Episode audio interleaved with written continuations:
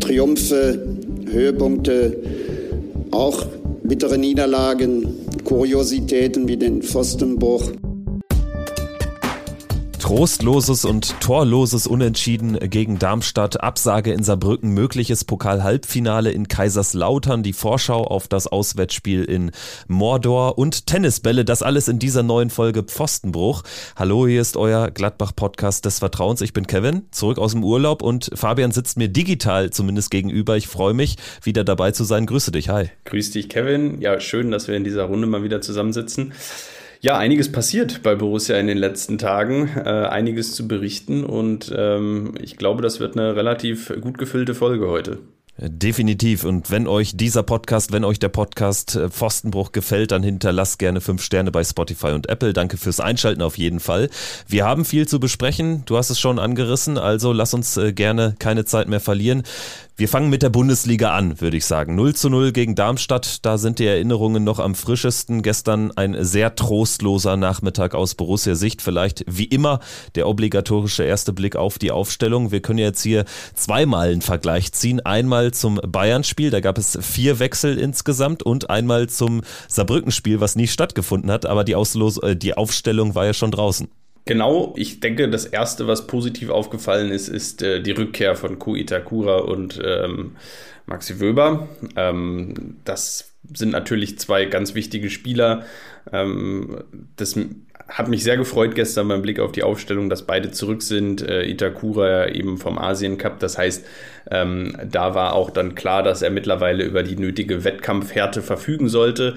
Äh, bei Wöber war das na jetzt nicht ganz klar nach seinem Infekt, der ihn sehr, sehr lange ausgebremst hat. Ähm, war jetzt erstmal so ein bisschen offen, wie fit er denn wirklich ist, wie lange er durchhält. Er hat am Ende knapp 60, 70 Minuten durchgehalten und wurde dann ausgetauscht. Aber das war zumindest erstmal mein positiver Blick auf die Aufstellung ähm, und die, das, das positive Highlight. Interessant fand ich aber dann doch, dass man nach dem Bayern-Spiel jetzt äh, auch die Formation wieder auf Dreierkette umgestellt hat, also mit drei Innenverteidigern, Itakura, Wöber, die beiden Rückkehrer und Elvedi, auf den ähm, Schienenspielerpositionen dann eben Netz und Honorar für Joe Skelly, dann eben kein Platz, der ist ja rausrotiert, Marvin Friedrich hatte jetzt eben auch keinen Stammplatz mehr, das auch die zwei Wechsel im Vergleich zu Saarbrücken. Und dann gab es ja eben zwei zusätzliche Wechsel im Vergleich äh, zum Bayern-Spiel, Manuel Kone für Rocco Reitz, jetzt der zum zweiten Mal in Folge, wenn man Saarbrücken jetzt äh, mit einbezieht, äh, nur dann auf der Bank Platz genommen hat und Robin Hack für Nathan Ngumu drin. Die beiden letzten Wechsel eben hätte es aber auch schon in Saarbrücken gegeben. Ja, hat es dich überrascht, äh, Rocco Reitz erneut nur auf der Bank zu sehen? Definitiv. Ähm, ich weiß nicht, ob es nach wie vor noch ein bisschen muskuläre Probleme waren, die, die ihn jetzt da ein wenig ausgebremst haben, auch in der, in der letzten Zeit, aber definitiv überraschend. Äh, weniger überraschend, dass er aus meiner Sicht für das Kone für ihn reinkommt. Äh, eher überraschend, dass Florian Neuhaus für ihn drin geblieben ist. Äh, ich glaube, das ist dann, das ist dann eher der Fall.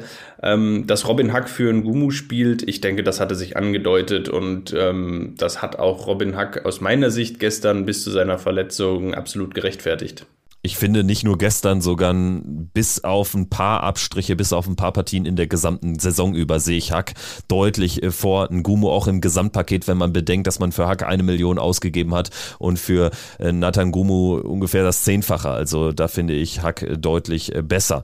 Aber das nur am Rande. Äh, kommen wir auf den Spielverlauf äh, zu sprechen. Die erste Halbzeit äh, wurde geprägt durch diese lange Unterbrechung, 16 Minuten äh, Pause. Dazu kommen wir gleich sicherlich auch noch zu sprechen. Aber erstmal das Sportliche. Es gab zwei sehr gute, vielleicht sogar Top-Chancen durch Frank Honorat, der bei dem einzigen wirklich spielerisch gut vorgetragenen Angriff durchgebrochen war, aber dann komplett scheitert. Und äh, Jordan, der einmal so aus Abstauberrolle, wo er eigentlich ja immer sich sehr gut präsentiert hat, sehr treffsicher präsentiert hat im Verlauf der Saison, den Ball über den Kasten von Marcel Schuhen setzt. Das waren so die zwei gefährlichen Situationen auf Gladbacher Seite. Bei Darmstadt fällt mir jetzt eigentlich nur dieser, dieser Abschluss von Karic aus der zweiten Reihe, so aus 20 Metern halb linker Position ein. Habe ich irgendwas vergessen, aber das waren so die zentralen sportlichen Highlights der ersten Halbzeit, oder? Ich fand, am Anfang ist Darmstadt ganz gut in die Partie gekommen.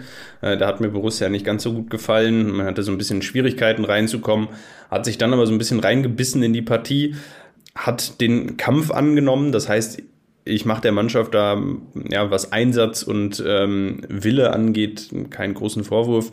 Das war schon in Ordnung. Man hat Darmstadt da Paroli geboten. Darmstadt ist von Minute 1 bis Minute 90 wirklich mit, den, mit dem Messer zwischen den Zähnen in die Zweikämpfe gegangen.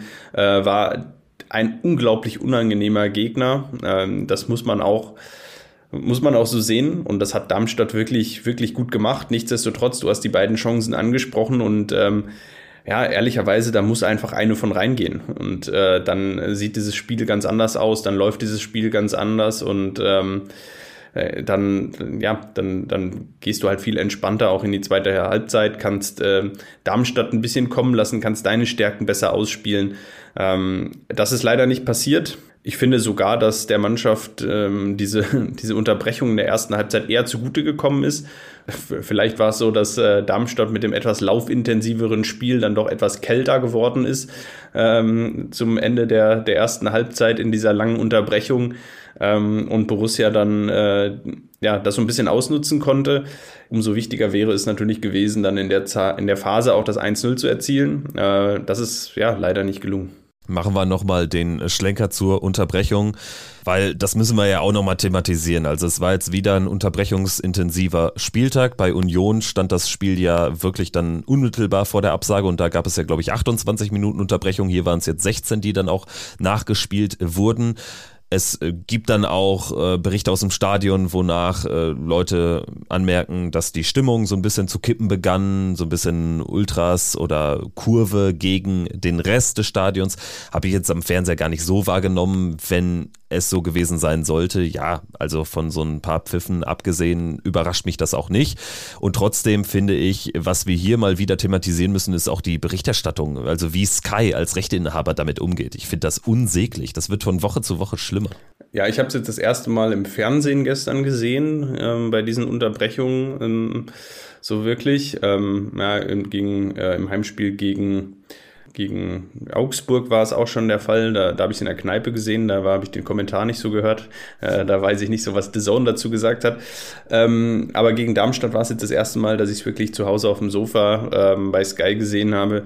Fand auch den Umgang äh, ganz, ehrlicherweise ganz grauenvoll damit, weil im Prinzip, es ist eine Protestform, bei der Tennisbälle auf den Platz geworfen werden und da sollten alle mal die Kirche im Dorf lassen. Da wird kein Menschenleben gefährdet, da wird von niemandem die Gesundheit ernsthaft gefährdet. Ähm, es ist ein langer Protest, es ist ein nerviger Protest, aber ein Protest muss lang und nervig sein. Wenn ein Protest kurz ist und nicht schmerzvoll, dann ist es kein Protest. Ähm, es geht halt darum, dass man entsprechend auch bei so einem Protest ähm, ja, so ein bisschen auch die, die Sendezeit durcheinander bringt. Natürlich nervt Sky das. Natürlich ist das für Sky nervig, wenn sie in einer Bundesliga-Konferenz wissen, kein Mensch guckt unsere Werbung, weil alle schalten auf das Einzelspiel, äh, auf die Einzelspiele um, weil es läuft ja durchgehend Fußball und das über drei, vier Stunden am Tag äh, durch diese ganzen Unterbrechungen. Ähm, das heißt, die Werberelevanz von Sky nimmt ab. Natürlich nervt Sky das. Das kann ich verstehen. Ähm, aber trotzdem dann ja quasi mit so einer äh, Haltung zu reagieren, als wäre das gerade, ja, als, als, würde, als würden die Fans aktuell äh, oder in dem Moment äh, den kompletten Fußball zerstören, ähm, die Spieler gefährden, ähm, das ist mir einfach massiv zu überzogen. Ich finde, was auch massiv fehlt, das kommt noch hinzu, dass das vernünftig eingeordnet wird. Also auch im Sinne von, was ist eigentlich die Vorgeschichte? Wir reden hier über einen Investoreneinstieg, der eben möglich gemacht wurde. Und die Vorgeschichte dessen ist, dass ein größerer Rahmen, also ein Investoreneinstieg, äh, eben nicht in der Leitvariante, wie er jetzt ja offenbar stattfinden soll, dass der ja einmal schon abgelehnt wurde mit Mehrheit unter den DFL-Mitgliedern. Dann lässt man so ein paar Monate Zeit ins äh, Land äh, gehen und sagt einfach, ja, wir machen jetzt den Investoreneinstieg like und stimmen darüber nochmal ab. Und dann ist ja selbst diese Abstimmung nicht mit einem klaren Votum geendet, sondern mit der geringstmöglichen Mehrheit unter fadenscheinigsten Umständen, Stichwort Martin Kind Hannover. Und dann fordert man allen Ernstens, in erster Linie Dialogbereitschaft von den Fans, die übrigens bei etlichen Vereinen, nicht nur bei Borussia Mönchengladbach, vor der Entscheidung des Vereins im DFL-Gremium nicht angehört wurden. Das ist ja lachhaft. Also wenn man sich das mal so äh, zusammenrührt, da würde man in jedem auch, ich sag mal, nicht fußballerischen Kontext einfach in einem Demokratiekontext sagen, ja, sorry, also da braucht ihr euch auch nicht wundern. Auf jeden Fall. Und ähm, daher ist der Protest absolut gerechtfertigt. Und wie gesagt, ich finde, der Protest, der muss lang sein, der muss wehtun. Ähm, und er tut ja niemandem weh äh, in diesem Sinne. Ähm, und man merkt, nur deshalb zeigt der Protest gerade Wirkung. Also ähm, die DFL bewegt sich ein klein wenig, äh, nicht zu sehr, aber man merkt schon, dass der DFL dieser Protest auf die Nerven geht. Ähm, und das ist erstmal genau das, was erreicht werden muss. So, es gibt erste ähm, Vereins- ähm, Präsidenten, Vorstände, die sagen, äh, die Abstimmung muss wiederholt werden und das ist ja genau der richtige Weg. So, ähm, darum sollte es gehen. Jetzt ähm, erstmal untereinander äh, auch zu sprechen und ähm, eben diese, diese ganze Abstimmung, diese, äh, diesen ganzen Prozess in Frage zu stellen. Ähm, und solange das so ist, habe ich vollstes Verständnis für die Proteste. Und ich habe ehrlicherweise kein Verständnis dafür, dass da immer wieder mit äh, Spielabbrüchen und ähm, äh, allem Möglichen gedroht wird, weil also da geht es nun wirklich nicht um äh, die Gefährdung von Menschenleben und ähm, dann fehlt mir der, die, für die Androhung von Spielabbrüchen und für äh, teilweise sehr harsche Berichterstattung wirklich jedes Verständnis. Also es fehlt dann wirklich nur noch, dass sie sich irgendwann alle in den Mittelkreis stellen und sich in den Arm nehmen und klatschen, wie damals bei den, den Anti-Hop-Plakaten. Also so weit ist es tatsächlich gekommen. Es ist jetzt auch aktuell, hat man das Gefühl, eher so ein Ding, wer hat irgendwie den längeren Atem? Also ist es als erstes der DF, äh, ist es als erstes äh, der Verband, der dann sagt, hier, wir brechen jetzt wirklich mal ein Spiel ab oder eben ähm, sind es die Fans, die dann irgendwann damit aufhören? Damit rechne ich eher nicht. Ne? Aber man sieht auch gerade, wie unsouverän einfach äh, diese Strukturen in Deutschland sind, wie unsouverän DFB und DFL agieren. Lass uns äh, dann jetzt aber auf die zweite Halbzeit zu sprechen kommen. Also nach äh, 45 plus 17 wurde Alassane Player eingewechselt, noch in der ersten Halbzeit für Jordan. Das also die erste Hiobsbotschaft. Wenig später in der zweiten Halbzeit Robin Hack ebenfalls verletzt raus. Und das war natürlich dem Borussia-Spiel nicht zuträglich, wenngleich die zweite Halbzeit im Nachgang wurde viel geschrieben und berichtet, es sei ja doch eine verbesserte Borussia gewesen. Also ehrlicherweise, ich fand es genauso dröge wie in der ersten Halbzeit. Ja, ich fand die ersten fünf Minuten wirklich schwach. Äh, sind wieder schwach aus der Kabine gekommen. Da hatte Darmstadt so eine kleine Drangphase, ein, zwei Ecken. Ähm, man ist gar nicht so richtig hinten rausgekommen. Da habe ich gedacht, das kann doch nicht wahr sein, dass wir uns hier schon wieder in der ersten, in der zweiten Halbzeit nach der Pause so ein bisschen ähm, ja, überlaufen lassen. Dann hat Borussia sich gefangen. Und dann muss ich einfach sagen, ab dann war Einsatzbereitschaft und Wille, die waren da, aber es fehlte komplett an fußballerischer Qualität.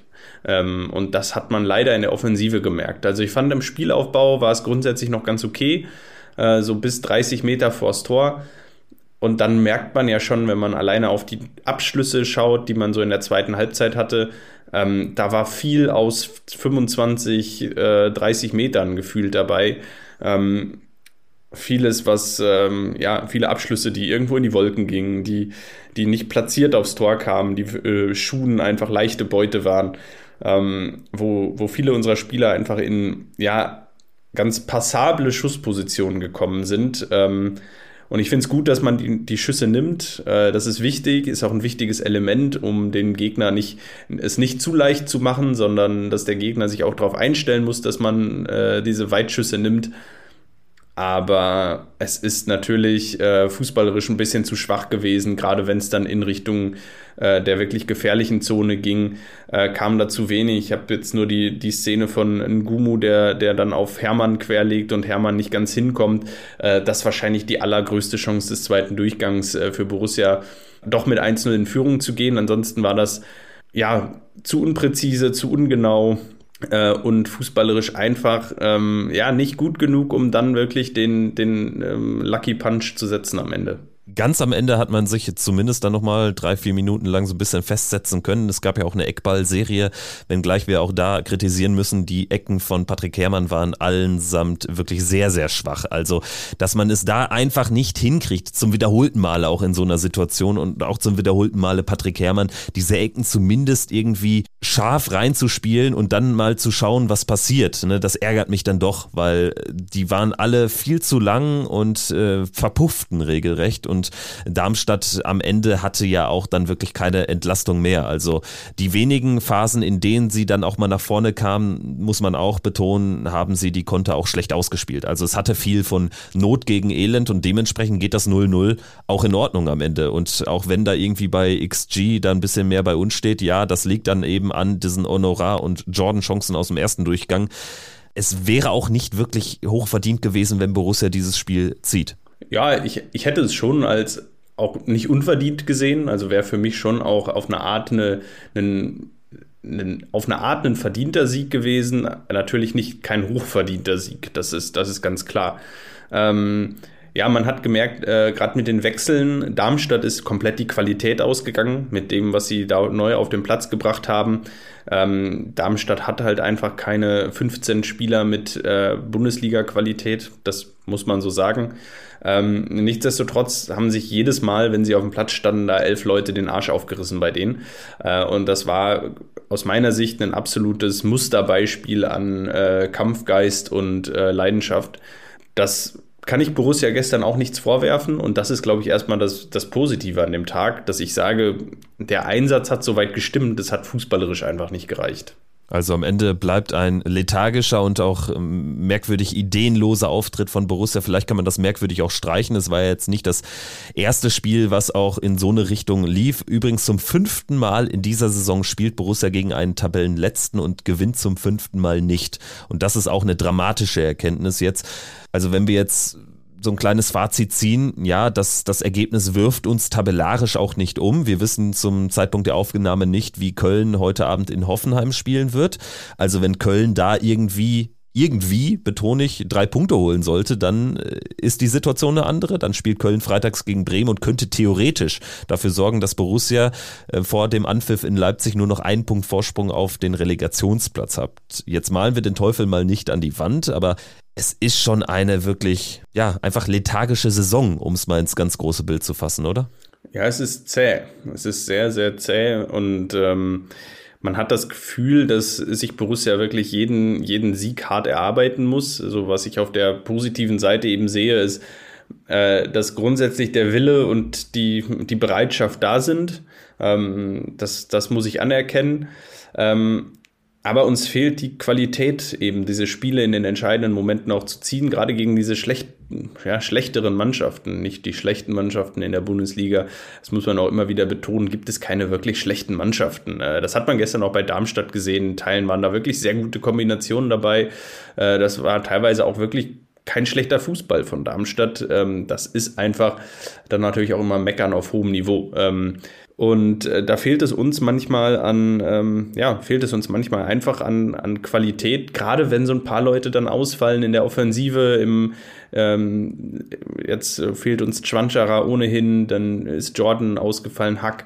Ähm, dann hatte Player gestern aus meiner Sicht nicht seinen besten Tag, ist so ein bisschen blass geblieben nach seiner Einwechslung. Ähm, vielleicht noch nicht ganz bei 100 Prozent wieder. Gumu fand ich gestern ganz, ganz gut, ganz bemüht, äh, auch wenn ihm jetzt ähm, ja, ähm, ja, dann am Ende wirklich der Punch fehlt und auch wirklich die Kaltschnäuzigkeit im Abschluss, äh, da nochmal was, äh, was zu reißen. Ähm, es ist einfach eine bittere Erkenntnis, dass uns immer wieder mal ähm, dann, äh, gerade in der Offensive, finde ich, in der Breite im Kader die, die ganz große Qualität fehlt, um entscheidende Impulse zu setzen. Und das, obwohl man ja schon auch nach eigener Aussage einen wesentlichen Teil des Umbruchs angegangen war im Sommer. Ne? Und natürlich allen voran hat man wieder die Trainerposition verändert. Und da kommen wir jetzt eben auch auf die, auf das große Ganze zu sprechen. Ich würde jetzt erneut nicht sagen, dass eine Einzelperson, das einzelne Spieler das Problem ist, auch nicht der Trainer. Eine wichtige Person, aber trotzdem an ihm liegt es ja auch nicht. Also mit Hütter hat man es gegen den Ball äh, versucht, mit Farke mit Ball, beides hat nicht geklappt und jetzt, so hat äh, Stefan Hermanns bei, bei Twitter geschrieben, hat man mit Seoane den Versuch oder unternimmt den Versuch von allem etwas zu liefern und auch das klappt nicht. Und wenn irgendwie alles nicht klappt, dann müssen doch die Probleme viel tiefer liegen. Und das äh, strahlt auch dieser Verein aus. Ich finde, dieser Verein strahlt unfassbar viel Ambitionslosigkeit aus und auch Sichtum. Das Sichtum, das sehen wir auf der allerobersten Ebene in äh, den, äh, im Präsidium. Die Ambitionslosigkeit, die sehen wir auch im Kleinen nach solchen Spielen. Wenn ich da eine Aussage lese von Nico Elvedi, ich zitiere, dass wir zu Null gespielt haben, ist sicherlich positiv. Wir haben als Mannschaft gut verteidigt und wenig zugelassen. Darauf müssen wir aufbauen und die jedem Spiel so kompakt stehen. Ich meine, es vergisst auch komplett, dass wir gegen die schwächste Mannschaft der Bundesliga gespielt haben. Und das sind dann so Sachen, die kapiere ich einfach nicht, dass wir sowas nicht aus den Kleidern kriegen, im Kleinen wie im Großen. Und ich finde, das, das beschreibt Borussia Mönchengladbach 2024 genauso gut, wie es das letztes Jahr oder vor zwei Jahren beschrieben hat. Ja, ich finde es ganz interessant, dass Borussia aus meiner Sicht in der ähm, ich sag mal, entfernten medialen Berichterstattung, ähm, also auch bei bei Sky äh, und Co. Äh, aus meiner Sicht größer gemacht wird, als sie sind. Ähm, da ähm, geht es immer wieder darum, äh, Borussia ah, letztes Jahr und vor letztes Jahr so und so viele Punkte, vorletztes Jahr so und so viele Punkte. Ähm, und oh, der, der Verein, der kann doch damit nicht zufrieden sein, wo ich immer wieder sage, naja, wir hatten wirklich vor drei, vier Jahren hatten wir eine ganz andere Qualität im Kader. Wir haben wirklich wirtschaftlich ein paar schmerzhafte Abgänge gehabt und sind, wirk und sind Leute wie Ginter, Tyram ähm, und Benzebaini, die sind für 0 Euro gegangen. So, das, natürlich kannst du das nicht kompensieren. Und Jonas Hofmann für 10. Ne? Jonas Hofmann für 10. Ähm, das heißt, für diese vier Spieler, die höchste Qualität haben, hast du 10 Millionen Euro bekommen. Ähm, dass du dann, dass du dann nicht dieses Jahr eine Mannschaft mit der gleichen Qualität auf dem Platz haben kannst. Das ist für mich vollkommen klar. Und äh, da wird Borussia aus meiner Sicht immer ein bisschen zu groß gemacht. Äh, auf der anderen Seite stimme ich dir zu. Ähm, die Ambition, die man selber hat, ähm, ja, irgendwie hat Borussia diese Saison ja auch keine so richtigen Ziele. Und ich halte das für ein Problem, weil Ziele sind aus meiner Sicht ganz wichtig, um, ähm, ja, um irgendwie, um was vor Augen zu haben, das man unbedingt erreichen möchte. Hm, da muss man vielleicht den Pokal so ein bisschen rausnehmen, weil man im Pokal jetzt so ein, ähm, ja, so eine gewisse, jetzt hat man da ein, Ziel vor Augen und auch was relativ Konkretes vor Augen. Aber äh, und wir haben als einer der wenigen äh, Viertelfinalisten in der Geschichte dieses Wettbewerbs schon sogar den gesamten Pfad bis nach Berlin, den möglichen, vor Augen. Borussia wird in dem Fall sogar ein Ziel aufgedrückt sprechen wir im, am Ende der Folge ja ohnehin noch drüber, aber ja, du hast recht. Ja, und da, da sehe ich einfach gerade das Problem, dass man in der Bundesliga kein klares Ziel definiert hat. So, ähm, man möchte jedes Spiel gewinnen grundsätzlich. Ähm, man möchte sich aber auch nicht zu offensiv äußern, dass man jetzt irgendwie auf einem einstelligen Tabellenplatz in Richtung internationale Plätze schauen will. Man möchte mit dem Abstiegskampf nicht, mit dem Abstieg nichts zu tun haben. Ähm, so, das ist so die grobe Zielrichtung. Das ist aber aus meiner Sicht kein Ziel, weil das bedeutet, dass ich in der, in der grauen Masse untergehe in der Bundesliga. Das Borussia Mönchengladbach möchte graue Maus sein, könnte man fast spöttisch dann nahelegen. Im Prinzip möchte man das diese Saison. Ja, genau. Im Prinzip ist das gefühlt diese Saison das Ziel. Und dieses Ziel ist ein ganz gefährliches, weil das, das Ziel scheint man gerade zu erreichen. Aber du hast es eben schon angesprochen, dass Köln zwei Spiele gewinnen ähm, und die Situation sieht anders aus. Und der Druck, den Borussia hat in den nächsten Wochen, und das muss man einfach mal ganz klar auch auf den Punkt bringen, wir spielen gegen Bochum, gegen Mainz und gegen Köln in den nächsten vier Spielen. Ähm, das sind im Moment drei der vier, also drei Teams, die unter uns stehen. Wir haben gestern gegen Darmstadt gespielt und spielen dann noch gegen die anderen drei Abstiegskandidaten. Dieses Unentschieden gegen Darmstadt, das Positivste, was ich daran sehe, ist, dass Darmstadt nicht näher an uns herangekommen ist und dass man den Abstand zu Darmstadt halten kann. Ähm, das ist ein absoluter Blick eines Abstiegskandidaten äh, auf diese Situation. Und wir müssen punkten gegen diese drei Teams, egal wie. Äh, und gegen alle drei gilt aus meiner Sicht absolut verlieren verboten. Ähm, und gegen Köln muss man auch der Stimmung wegen dieses Spiel gewinnen.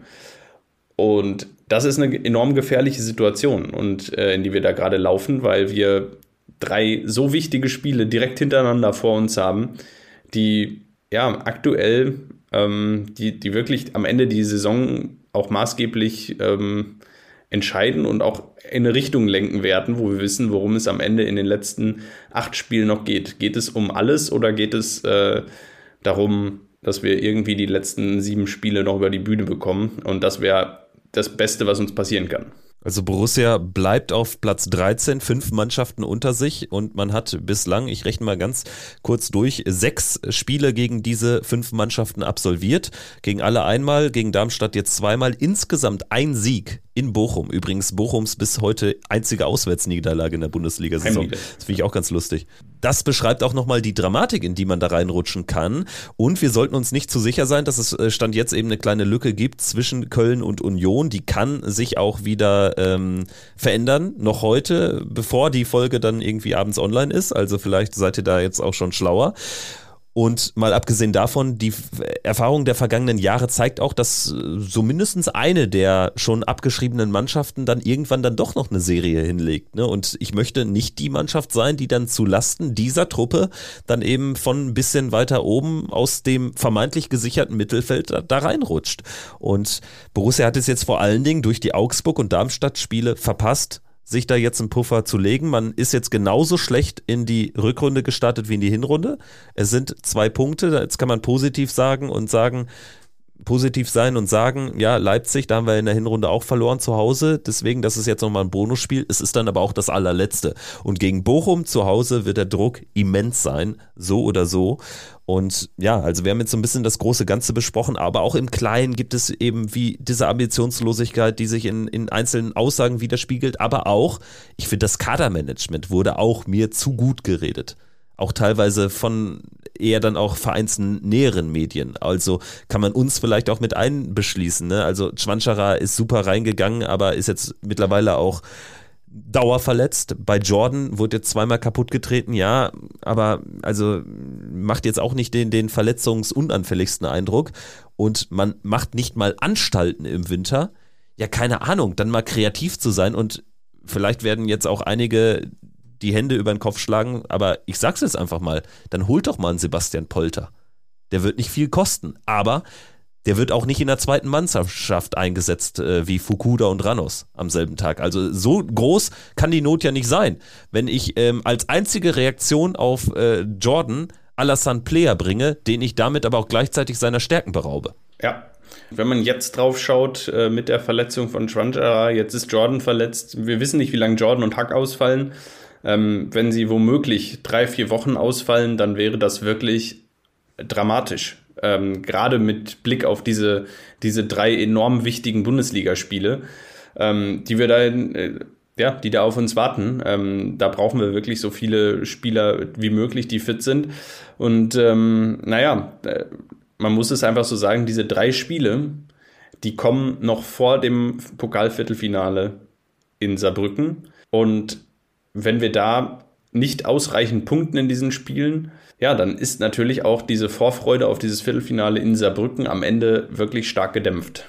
Ja, und dann gibt es ein Szenario, in dem es dann wirklich, ja, hoffentlich dann noch zu einem Halbfinale kommt zwischen zwei Abstiegskandidaten. Der eine kämpft um den Klassenhalt in der zweiten und der andere um den Klassenhalt in der ersten Liga. Das ist ein weiterer Vorgriff auf ähm, ja, das Ende dieser Folge. Aber ja, also nochmal vielleicht zur Transferstrategie. Ich finde, abgesehen von Robin Hack ist die Strategie oder ist der Transfermarktkurs von Borussia auch seit einigen Jahren folgender. Überspitzt formuliert, holt man 10 Millionen Spieler aus Frankreich oder Jugendspieler von irgendwo ohne jegliche Profierfahrung. Mir fehlt da so, so ein relativ großes Spektrum an Spielern, wo man überhaupt sich aktiv drum bemüht. Das ist mir immer noch zu wenig. Und auch deshalb, auch deshalb würde ich sagen, ist Borussia in dieser Situation. Man hätte den Umbruch schon auch noch ein bisschen stärker nach vorne gerichtet in diesem Sommer. Also hätte man schon noch mehr machen können, finde ich. Man hätte mehr forcieren können. Ähm, ja, man hätte zumindest, ich weiß gar nicht, ob ich es jetzt auf den Sommer beziehen würde. Ich finde, der Sommer war soweit ganz okay. Ähm, ich finde manchmal, das ist aber auch ein, das ist aber auch ein wirklich Borussia seit, seit 10, 12 Jahren. Ähm, äh, tun wir im Winter zu wenig. Wir ruhen uns im Winter so ein bisschen auf dem Geleisteten im Sommer aus. Ähm, und man sieht bei Borussia den, das Wintertransferfenster immer so ein bisschen als ähm, Eingeständnis von ähm, Schwäche im Sommer. Und ich finde diese Sichtweise einfach nicht gut. Äh, die gefällt mir nicht. Ähm, man muss dieses Wintertransferfenster genauso wie das Sommertransferfenster als ähm, Gestaltungsspielraum sehen äh, und einfach als Chance und nicht als äh, Eingeständnis von Schwäche im Sommer. Ähm, und das, diese, diese Haltung, die gefällt mir nicht. Das muss ich ganz klar sagen. Ähm, weil es immer eine Chance sein kann. Und eigentlich hat die Vergangenheit von Borussia ja gezeigt, dass diese ähm, dass dieses Wintertransferfenster wirklich eine Chance ist. Ich meine, wen haben wir im Winter schon alles geholt? Ich erinnere an äh, den, den Winter 2008, 2009, ähm, als wir abstiegsbedroht waren, äh, gerade aufgestiegen. Äh, da haben wir Spieler geholt wie Dante, ähm, wie Bailly. Ähm, ich meine, wir haben Bailly geholt auch im Winter. Ähm, wenn ich mich recht erinnere, Dante auf jeden Fall. Ähm, Dante war ein Spieler, der uns ähm, ja, äh, langfristig wirklich weitergeholfen hat. Wir haben ähm, Tomasz Galaschek geholt. Äh, der war zwar nur eine kurzfristige Hilfe, nur für das Jahr, für dieses halbe Jahr. Trotzdem hat er uns damals äh, mit seiner Ruhe, mit seiner Erfahrung einfach ein Element gegeben, das uns gefehlt hat bis dahin. Da hat Borussia eigentlich gezeigt, dass man ja durchaus kann. Und äh, das hat, gleich hat man zwei Jahre später wiederholt. Äh, zwei Jahre später ähm, haben wir auch wieder in der Winterpause Spieler verpflichtet, Martin Stranzel. Also äh, Spieler, die uns Mike Hanke und, Mike Hanke und ne? Harvard Nordweit. Und ein Michael Fink, den haben wir, ich weiß gar nicht, wann, ja, der, wann der da war, aber den haben wir da auch gut. Nein, aber man hat da Spieler verpflichtet, wirklich, die, die dann auch äh, nicht nur kurzfristige Hilfen waren. Zwar auch mal kurzfristige Hilfen, aber äh, Spieler, die auch langfristig äh, wirklich ihre Spuren im Verein hinterlassen haben. Deshalb fehlt mir das in den letzten Jahren zu wenig. Also ich, man muss ja schon lange überlegen, wen hat Borussia im Winter eigentlich verpflichtet. Ich erinnere mich jetzt an Marvin Friedrich in den letzten Jahren. Ähm, ich erinnere mich an Jonas Omlin letztes Jahr, den man dann als äh, schnell als Sommerersatz verpflichtet hat. Ähm, ja, und sonst fehlt mir in den letzten, fällt mir in den letzten fünf Jahren kaum was ein.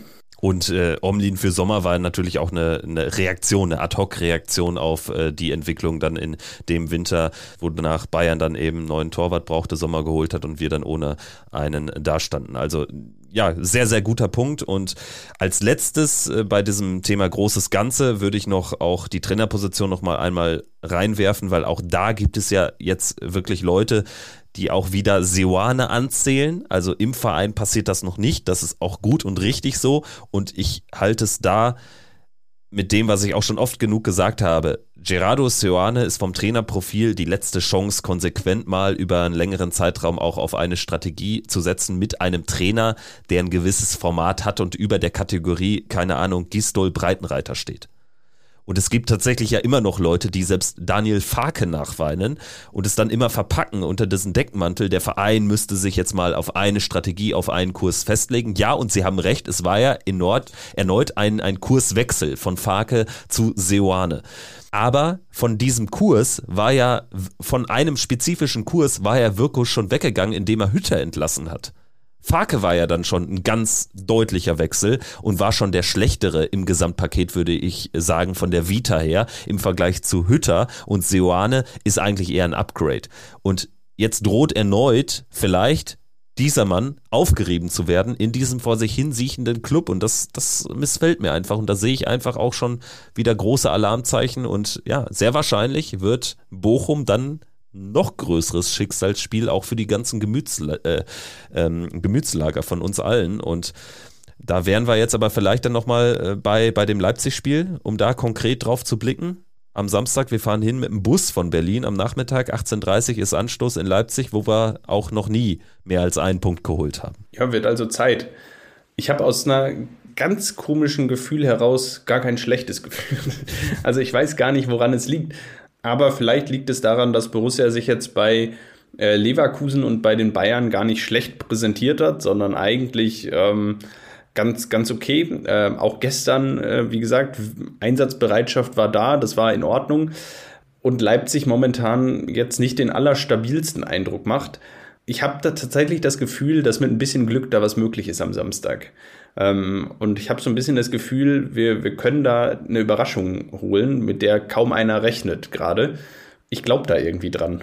Äh, ich weiß nicht wieso. Das Lustige ist ja auch, dass die Leistungen in 2024, also beginnt mit dem letzten Hinrundenspiel gegen Stuttgart, die zeigen bis dato, dass wir gegen die Guten wieder deutlich besser ausgesehen haben als gegen die Schlechten, um es ganz vereinfacht auszudrücken. Und das ist ja so ein bisschen eher das Syndrom der vergangenen Jahre.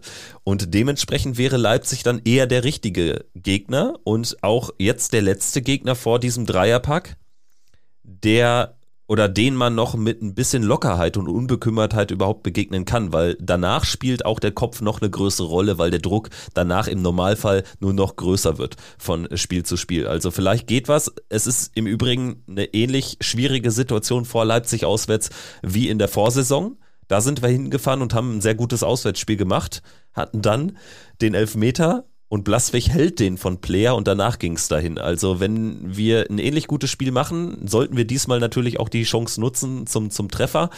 Du hast es gesagt, Leipzig keine gute Phase, steht auch sehr unter Druck, wenn sie nicht den Anschluss an Platz 4 verlieren wollen. Also vielleicht ist was möglich. Und ja, Stichwort ist was möglich. Ich denke, da reden wir dann besser zum Abschluss der Folge über die schönen Dinge, Wenngleich auch das nicht nur schön war, was da jetzt im DFB-Pokal passiert ist. Aber positiv, Fabian, wir sind noch drin. Wir sind noch drin, ja. Äh, das hätte ich wohl vor einer Woche unterschrieben, dass wir in einer Woche noch drin sind. Die Art und Weise, wie wir drin sind, äh, ist natürlich jetzt nicht so schön gelaufen. Ähm, ja, was war da los am Mittwoch? Ähm, ich habe mich früh morgens auf den Weg gemacht und ich glaube, ich habe gegen 10 Uhr war es. Äh, habe ich bei WhatsApp geschrieben, oh je, Leute, in Saarbrücken regnet es den ganzen Tag durch. Ich bin mir nicht sicher, ob die heute Abend spielen. Äh, da war mein Zug gerade irgendwo zwischen Erfurt und Frankfurt. Ähm, also, äh, wie gesagt, ich bin sehr früh morgens los. Ähm, und äh, ja, habe das Ganze so ein bisschen kommen sehen, bin in Saarbrücken angekommen und äh, der Regen hat mich empfangen. Ähm, und äh, ich habe die ganze Zeit bei Kika geschaut, ob Kika schon irgendwas schreibt in Richtung äh, Spielabbruch. Das ist bis 17, 18 Uhr nicht passiert und habe dann gedacht, na gut, wenn die jetzt noch nichts geschrieben haben in die Richtung, wenn da noch keiner irgendwie was gesagt hat, äh, Aber auch nicht nur der Kicker nicht, also niemand, niemand, genau, niemand hat was geschrieben und ich dachte, na gut. Du dann, warst die einzige Quelle. Ja, dann da habe ich gedacht, ja gut, wenn keiner was schreibt, dann, dann wird das Spiel wohl doch nicht in Gefahr sein, dann wird wohl alles gut sein. Äh, scheinbar war es aber so, dass die Journalisten, äh, ähnlich wie viele Fans, auch erst zweieinhalb Stunden vor Spielbeginn im Stadion angekommen sind. Und mit, der, mit Ankunft der Journalisten zweieinhalb Stunden vorher im Stadion ist eigentlich erst aufgefallen, huch, das sieht ja gar nicht mal so gut aus hier. Ähm, und äh, ja, entsprechend, ich bin dann zum Stadion gelaufen, äh, vom Hotel aus, ähm, stand vorne am Eingang und ähm, ja, mit vielen Leuten unterhalten und äh, eigentlich, wir haben dann die Bilder im Kicker gesehen, das war Viertel nach sieben. Äh, wir haben die Bilder im Kicker gesehen, wir haben die Bilder auf äh, ja, allen möglichen Plattformen gesehen und wir standen draußen am Eingang, haben uns angeguckt und haben gesagt, er wird doch heute kein Fußball gespielt. Also jetzt mal im Ernst. Ähm, wir können uns doch auf den Weg machen und ähm, ja, äh, Einlasskontrolle hat etwas länger gedauert. Klassiker. Ähm, ähm ich glaube, 10, 15 Minuten stand ich da und als ich dann im Block angekommen bin, äh, den Rasen gesehen habe, da war mir klar in dem Moment, hier kann heute kein Fußballspiel stattfinden. Also die können hier nicht wirklich spielen auf diesem Rasen. Äh, wir können uns direkt auf den Weg machen. Und genau das gleiche, die gleiche Meinung hatten alle um mich herum. Dann führte das Ganze aber zu einer ziemlich absurden Situation, weil allen, allen war eigentlich klar, allen, allen, die vor Ort waren, allen war klar, so, jetzt mal im Ernst, die spielen hier doch heute nicht. Ähm, trotzdem lief dieses Programm ja weiter. Also ähm, jeder hätte eigentlich erwartet, dass die dann um 19 Uhr, 19.15 Uhr sagen so, ja, sorry Leute, äh, das wird hier nichts, äh, das hört hier in den nächsten vier Stunden auch nicht auf zu regnen. Äh, wir haben hier heute keine Chance.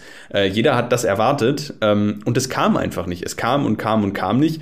Und mit der steigenden, also mit der Zeit wuchs dann. Ganz, ganz kurze Zwischenfrage. Wurde denn im Stadion Betrieb vom, vom Stadionsprecher oder so, wurde denn da überhaupt mal die Möglichkeit in den Raum geworfen, dass es eventuell auch abgesagt werden muss oder auch das nicht? Doch, doch, das war schon, das war schon klar ähm, irgendwie. Das war auch allen, also ich weiß gar nicht, ob es vom Stadionsprecher jetzt kam, aber es war grundsätzlich klar. Es war auch zu sehen, der Schiedsrichter ist rausgegangen, hat ist selber ein bisschen rumgelaufen, hat den Ball geworfen, hat den Ball gespielt. Äh, da war schon klar, dass er, dass er auch viel testet und viel, viel macht und äh, schaut, ob das alles irgendwie klappt.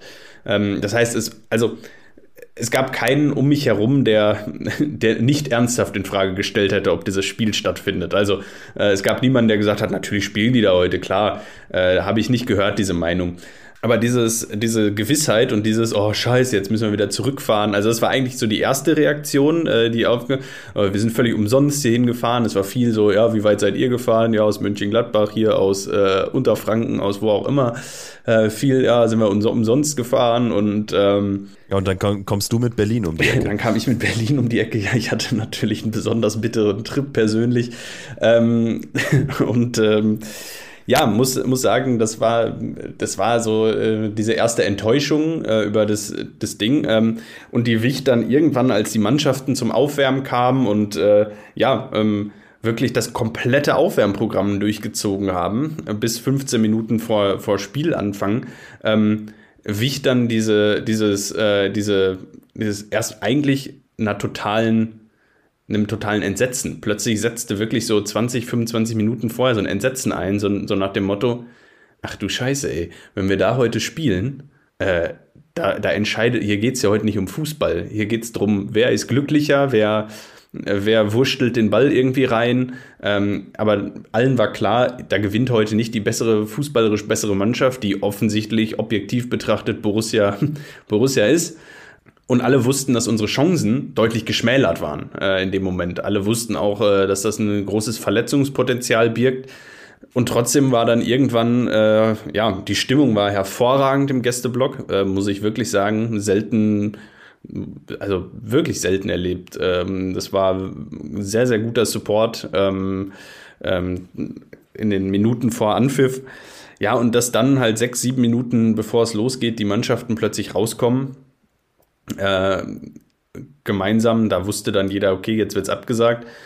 Ja, und im ersten Moment ähm, ist dann natürlich mal Wut. Ähm, das Absurde ist, du weißt gar nicht, auf wen du wütend bist. Du stehst da im, im Gästeblock, bist wirklich lang gefahren, standest im Regen den Tag, hast einen, äh, im Zweifel Urlaub genommen äh, und du bist natürlich erstmal wütend.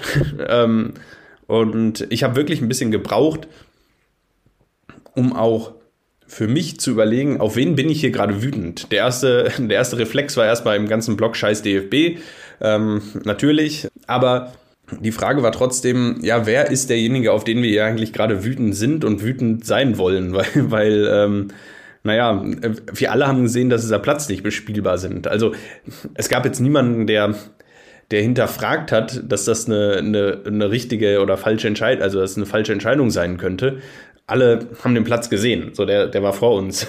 Und ähm, demnach war aber auch allen klar, unsere sportlichen Chancen, für unsere sportlichen Ambitionen und für unsere Chancen ist das jetzt gerade gut hier.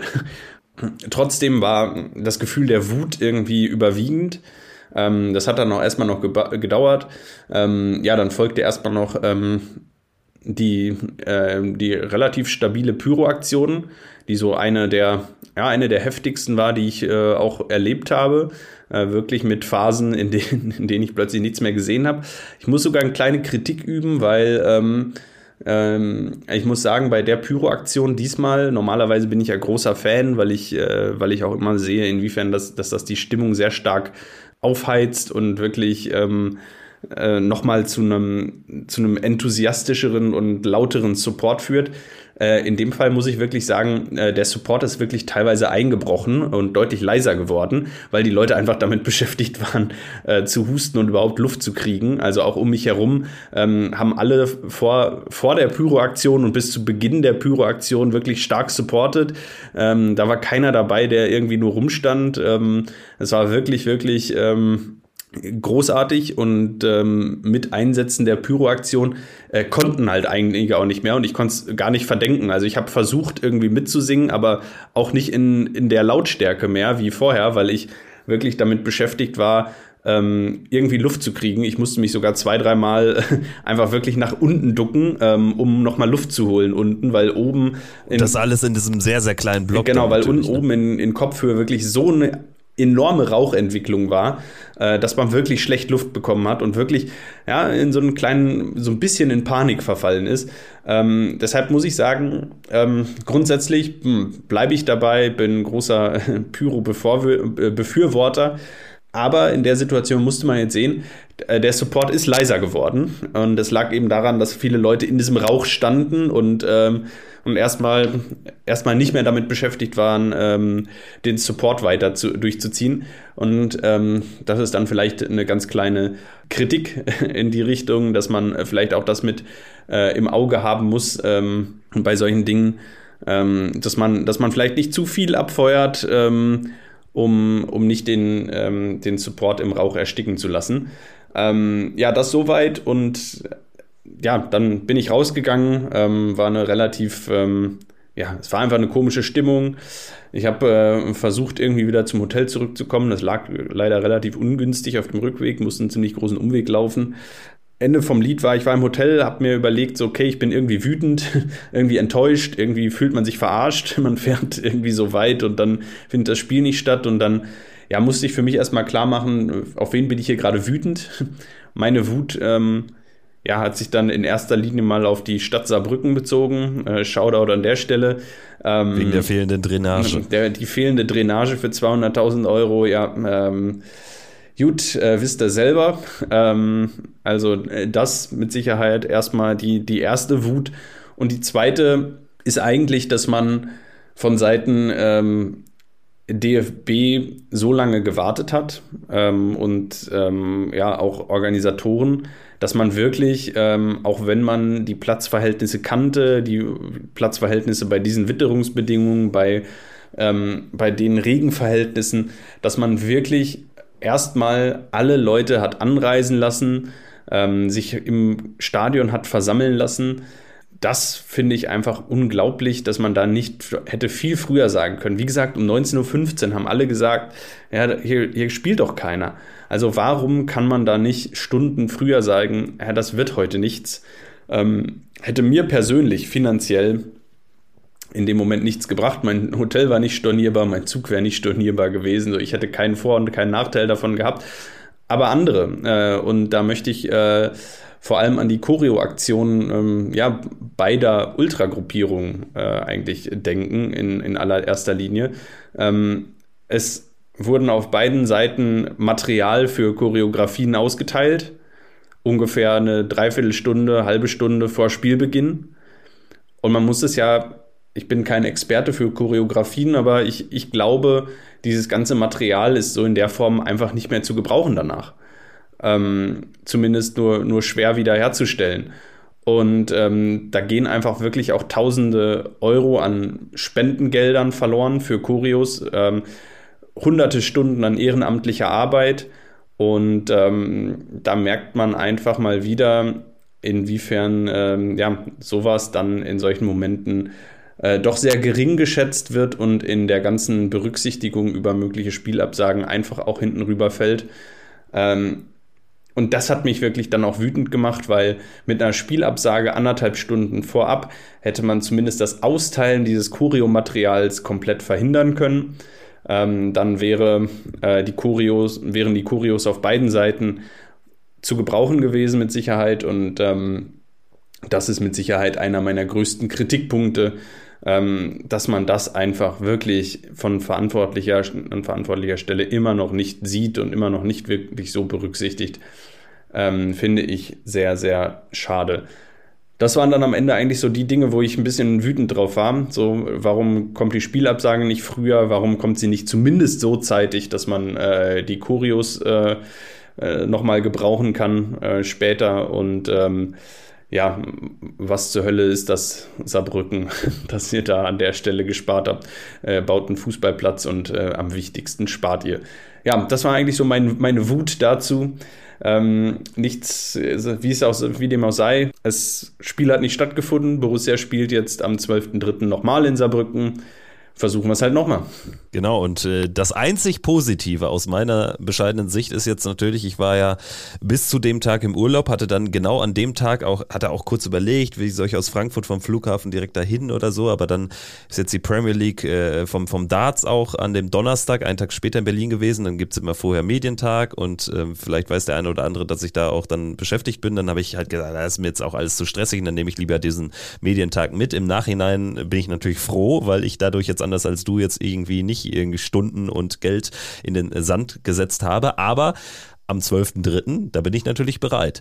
Und äh, wenn der ein oder andere vielleicht da draußen noch ein Ticket übrig hat, was er jetzt nicht nutzen kann für den Termin, ich bin auf Ewigkeiten dankbar über jedes Angebot und äh, würde mich sehr freuen, weil wir haben jetzt folgenden Plan gestrickt. Wir fahren ohnehin zum Derby an dem Wochenende 9. März, also drei Tage davor, Gladbach gegen Köln und würden dann von äh, aus der alten Heimat in NRW am Dienstag auf jeden Fall nach Saarbrücken zusammen und danach dann weiter nach Heidenheim, eventuell dann aber mit einem Abstecher nach Berlin nach Hause zwischendurch. Also es wird eine intensive Woche auf jeden Fall. Und vielleicht ähm, hat ja jemand noch ein Ticket übrig für Saarbrücken. Am 12. März 20.30 Uhr wird gespielt, warum auch immer dann eine Viertelstunde früher als bei allen anderen Pokalspielen jetzt. Aber es bietet uns die Chance, in ein Pokal-Halbfinale zu kommen, dreieinhalb Millionen ungefähr nochmal mitzunehmen. Und der Weg nach Berlin, er ist ja jetzt auch schon vorgezeichnet, denn wir wissen schon, gegen wen der Sieger dieses Spiels antreten muss. Es geht nach Kaiserslautern für uns. Sollte Saarbrücken gewinnen, hätten sie natürlich ein Heimspiel gegen den FCK. Das wäre natürlich ein besonderes Derby, was es aus Borussia-Sicht zu verhindern gilt. Sprechen wir zum Abschluss über die Pokal-Halbfinalauslosung. Borussia ist eines von fünf Teams im Halbfinale, in einem möglichen Halbfinale zumindest. Ja, absolut spannendes Los. Äh, egal wie rum es denn kommt. Ich denke, ähm, ja, viele werden natürlich jetzt Saarbrücken die Daumen drücken, um dann auch das Derby Saarbrücken gegen Kaiserslautern im Halbfinale zu haben. Ähm, für den neutralen Fußballfan wahrscheinlich ähm, ein absolut romantisches, äh, eine absolut romantische Auslosung, äh, egal ob es denn am Ende Lautern gegen Borussia wird oder Saarbrücken gegen Lautern, ähm, dass einer von diesen drei Teams jetzt auch im Finale stehen wird, äh, das muss man ja so sagen, ähm, ist schon eine unglaub, äh, schon etwas Unglaubliches, weil ähm, egal wer es wird, entweder wird es der Drittligist Saarbrücken, was äh, ja bei ein historisches Ereignis wäre, oder es wären eben Lautern oder Borussia, wo alle genau wissen, ähm, sollten die im Pokalfinale stehen, dann äh, ist Berlin an dem Wochenende entweder ähm, rot-weiß oder äh, schwarz-weiß-grün. Und ähm, das ist natürlich aus fußballromantischer Sicht erstmal der, der positive Aspekt der aus, äh, Auslosung und aus sportlicher Sicht für Borussia gilt jetzt einfach, wir sind der sportliche Favorit in Saarbrücken und in einem Halbfinale danach wären wir auch der Favorit. Das bedeutet für uns, der Weg nach Berlin bleibt steinig, aber er ist jetzt klar ersichtlich. Er ist nicht mehr im Nebel, sondern er, er liegt vor uns und äh, er muss jetzt noch gegangen werden. Und ähm, ich glaube, das wäre für, für so viele von uns ähm, ja ein unglaubliches äh, Ereignis. Ich habe nur mal im Viertelfinale, jetzt letzte Woche in Saarbrücken im Blog so um mich geschaut. Hm, ich nehme schon wahr, dass wir langsam mit unseren 30 Jahren jetzt ähm, nicht mehr die allerjüngsten sind im Blog bei Borussia. Ähm, es gibt schon noch äh, viele deutlich jüngere, viele, die in unserem Alter sind, ein paar Jahre älter. Ähm, was ich sagen will, so die, die, die viel älteren, die die 70er noch mitbekommen haben, äh, die werden langsam weniger und je mehr ähm, ja, es in unserem Alter und jünger sind, die eben bei Borussia im Block stehen, umso weniger gibt es, die 1995 noch aktiv miterlebt haben. Und ich glaube, dass es mittlerweile einfach eine riesige Gruppe an Borussia-Fans gibt, die eine große Sehnsucht danach haben, so ein Spiel mal mitzumachen. Und ähm, ja, die Chance ist jetzt wahrscheinlich äh, so groß wie, naja, in diesem Jahrtausend, ähm, sagen wir mal so, 2004, äh, 2000, ähm, 2012 waren wir der Außenseiter gegen die Bayern und dann war es 2016 oder 17 gegen die Eintracht. 17 gegen die Eintracht. Da war die Chance natürlich auch groß, aber jetzt haben wir eine besondere Situation ne? mit, mit dem vorgezeichneten Weg und die Chance ist zumindest nicht kleiner, sagen wir so. Kaiserslautern auswärts, natürlich ganz was anderes, als wenn wir zu Hause spielen würden, aber ja, zumindest, sage ich mal, ist das ähm, Peinlichkeitspotenzial deutlich geringer, dort zu verlieren. Also schöne Grüße an den ersten FC Köln, die da in der zweiten Runde rausgegangen sind. Und man muss es einfach so sehen, wenn wir dort gewinnen, ich glaube, dann kann man nicht nur sich über Berlin freuen, sondern man wird auf ewig auch in Erinnerungen an ein großartiges Halbfinale schwelgen, weil atmosphärisch, egal wie dieses Spiel laufen würde, sofern wir Saarbrücken schlagen, atmosphärisch wird das, glaube ich, epochal. Also Betze, knapp 50.000, dieses Stadion, was viele aus einer jungen Fangeneration auch noch gar nicht miterlebt haben, weil Kaiserslautern eben seit gut zehn Jahren auch kein Bundesligist mehr ist. Also, boah, das hätte, das hätte was ganz Großes. Und dort in ein Finale einzuziehen und dann dieses Finale einfach zu erreichen. Ich bin auch keiner, der sagt, oh, wenn ich dann das Finale spiele gegen Leverkusen, da ist man eh chancenlos und wir verlieren dann da. Ja, dann ist es halt so. Und trotzdem, Berlin muss man als Gesamtes betrachten und nicht nur als 90 Minuten Fußball am Abend. Das wird, sollte es Borussia Mönchengladbach erreichen, nochmal epochaler als ein Halbfinalerfolg auf dem Betze. Und dann, du sagst es, also im Prinzip, wir sind jetzt 30 Jahre alt. Das heißt, der letzte Pokal, die letzte Finalteilnahme mit dem Pokalsieg 95 von Borussia ist fast genauso lange her, wie wir alt sind. Das heißt, es ist auch ein Generation-Ding einfach. Und diejenigen, die damals 30 waren, für die ist das jetzt auch bald schwierig, dann, ich sag mal, ohne Begleitung nochmal so ein Finale mitzumachen und so, ne? Und in den alten Seilschaften, in den alten Fangruppierungen. Also, das hätte so viel Verbindendes für diesen gesamten Verein, dass man sich auch immer wieder vor Augen führen muss, was hat denn Frankfurt aus dem Halbfinalerfolg in Mönchengladbach damals gemacht? Das war auch eine beschissene Saison, die die gespielt waren, ha haben. Sind ins Finale eingezogen, haben knapp verloren gegen Borussia Dortmund, haben sich sehr gut verkauft dort, haben ein Jahr später das Ganze nochmal erreicht und haben dann die Bayern geschlagen. Und wir wissen alle, der Rest ist Geschichte mit Europapokalsieg etc. pp. Und das auch in einer ähnlich schwierigen Umbruchphase übrigens. Deswegen, Borussia, ich habe zwei Hoffnungen, einfach drin bleiben. Von mir aus auch mit 35 Punkten und einer trostlosen Saison am Ende auf Platz 13 mit 3, 4, 5 Punkten Abstand nur. Aber vor allen Dingen auch dieses fucking Finale jetzt erreichen. Ja, äh, stimme ich dir zu. Ich glaube, das wäre ja nochmal ein ganz, ganz großes Erlebnis. Der Vollständigkeit halber, ja, Bayer Leverkusen zu Hause gegen Fortuna Düsseldorf. Man muss es einfach so sagen, das ist natürlich eine Art Himmelfahrtskommando für Fortuna Düsseldorf.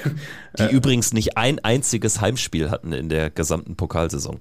Das ist auch schon, schon Wahnsinn, dann auch als Zweitligist ähm, da durchzukommen. Ja, für Leverkusen wirkt das jetzt auf dem Papier äh, natürlich fast wie ein Freifahrtschein in Richtung Finale, äh, was die da jetzt gespielt haben. Ähm, ich ohne es jetzt äh, ganz genau äh, zusammenzubekommen, aber Leverkusen hatte, glaube ich, in Runde 1 Ottensen, dann hatten sie Sandhausen. Ähm, Paderborn, Paderborn, zu Hause. Paderborn und äh, ja, es ist einfach natürlich. Aber Stuttgart, ne? Aber also Stuttgart, dementsprechend kann man sagen, sie haben sich verdient. Ne? Genau, also. klar. Gegen Stuttgart natürlich jetzt dann, äh, dann einen wirklich starken Gegner. Äh, jetzt noch Düsseldorf zu Hause. Also, ähm, naja, aber prinzipiell mit, mit den Spielen Paderborn und Düsseldorf zu Hause, Sandhausen auswärts, Ottensen auswärts. Also ich sag mal so, ähm, der Weg für, für Bayer Leverkusen ins Finale hätte schwieriger sein können. Die, äh, da war wahrscheinlich Stuttgart jetzt ähm, wahrscheinlich der größte Stolperstein. Man soll Fortuna nie abschreiben, aber naja, ein Team, das in dieser Saison äh, 31 Pflichtspiele absolviert hat, davon 27 gewonnen hat nach der regulären Spielzeit und vier Unentschieden. Das ist schon eine Kampfansage. Und das ist vor allem auch eine Kampfansage jetzt an Fortuna und an den möglichen Finalgegner. Ähm, heißt für mich, sollte Borussia es ins Finale schaffen, dann gehen wir da als Außenseiter rein. Ähm, Frankfurt 2018 hat gezeigt, dass man ähm, als Unterlegener äh, oder als äh, Außenseiter im Finale auch nicht chancenlos ist.